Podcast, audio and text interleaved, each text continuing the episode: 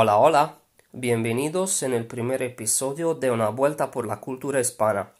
Hoy tenemos dos invitados muy especiales, quienes desde Francia nos están contando las diferencias entre el español de España y de América Latina, y además nos hablarán del Spanglish. Ahora damos la palabra a Mari Jorge de Somos L Online. Hola oyentes de Una vuelta por la cultura hispana. Somos Mar y Jorge, profes de español y creadores del podcast Español para Vos. Estamos aquí porque Acción Español nos ha invitado a hablarte sobre el español de Hispanoamérica. Por ello, hemos preparado un top con cuatro de las diferencias más notorias entre el español hablado en España y el hablado en los países hispanoamericanos. Además, vamos a contarte qué es el Spanglish. Alista tus oídos porque comenzamos. Diferencia número 1. La pronunciación de la Z y la C. En España existe un sonido para la consonante Z y también para la C cuando antecede las vocales E, I. Sin embargo, en Hispanoamérica no existe ese sonido. Se pronuncia la Z y la C como si fueran una S. Vamos a darte tres ejemplos. Un español pronunciaría zapato. Un hispanoamericano pronunciaría zapato. Un español pronunciaría cereza. Un hispanoamericano pronunciaría cereza. Un español pronunciaría canción. Un hispanoamericano pronunciaría canción. Diferencia número 2. La pronunciación de la R. Tal vez habrás escuchado en canciones de Daddy Yankee, Calle 13 y Raúl Alejandro que ciertas palabras que terminan en R son pronunciadas de manera diferente al resto de países hispanos. Por ejemplo, calol, buscal, pensal. En el español caribeño existe un fenómeno lingüístico llamado lambdacismo. Te estarás preguntando, ¿y eso qué es? Te lo explico. En Puerto Rico, República Dominicana y otros países del Caribe, se cambia el sonido de la R en posición final de sílaba por el de la L, es decir, que en lugar de pronunciar mujer, pronuncian mujer, o en lugar de pronunciar suerte, pronuncian suelte. Diferencia número 3. El pronombre vos. Vamos a hablar del voceo, otro fenómeno lingüístico que ocurre en algunos países hispanos. ¿Vos vivís en Cali? Vos sos reinteligente. Eso es el voceo, el uso del pronombre vos para dirigirse a la segunda persona del singular. Este pronombre significa tú o ti y se utiliza solamente en situaciones informales.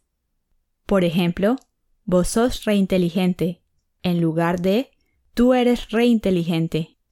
O estas flores son para vos, en lugar de estas flores son para ti. En algunos países se utilizan los pronombres tú y vos y en otros solo el pronombre tú. ¿De dónde viene este pronombre, Jorge? El pronombre vos viene del latín.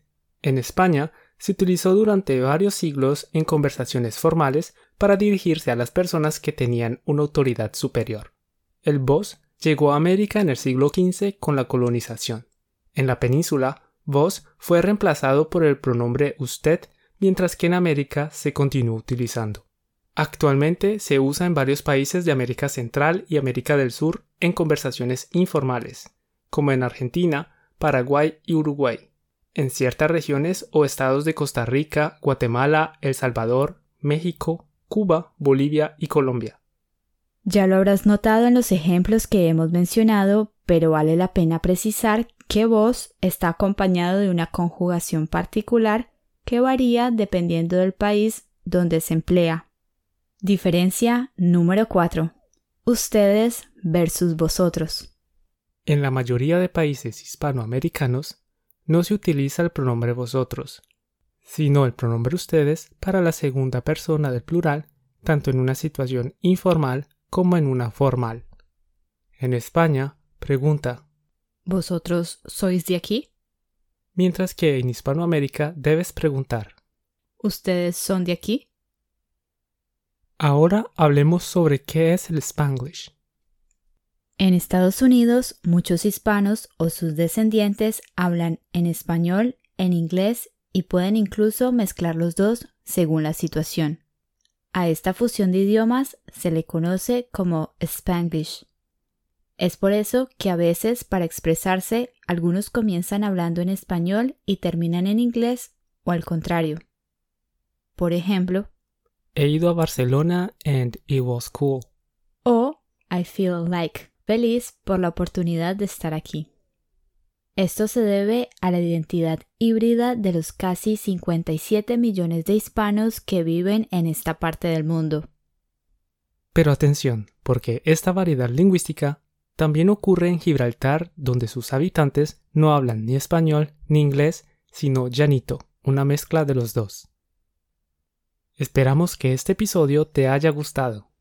Muchas gracias a Acción Español por la invitación. Nos vemos pronto. Chao, chao. No olvidéis seguir a los profes Mar y Jorge en su cuenta de Instagram. Somos L Online. Llegamos al fin del primer episodio de Una Vuelta por la Cultura Hispana. Si te gusta nuestro podcast, suscríbete. Estamos en Spotify, Google Podcast y Apple Podcast. En nuestra cuenta de Instagram, Acción Español, puedes encontrar todos los contenidos que necesitas para aprender español. Te esperamos. Gracias por escucharnos. Nos vemos en 15 días con otro episodio de Una Vuelta por la Cultura Hispana.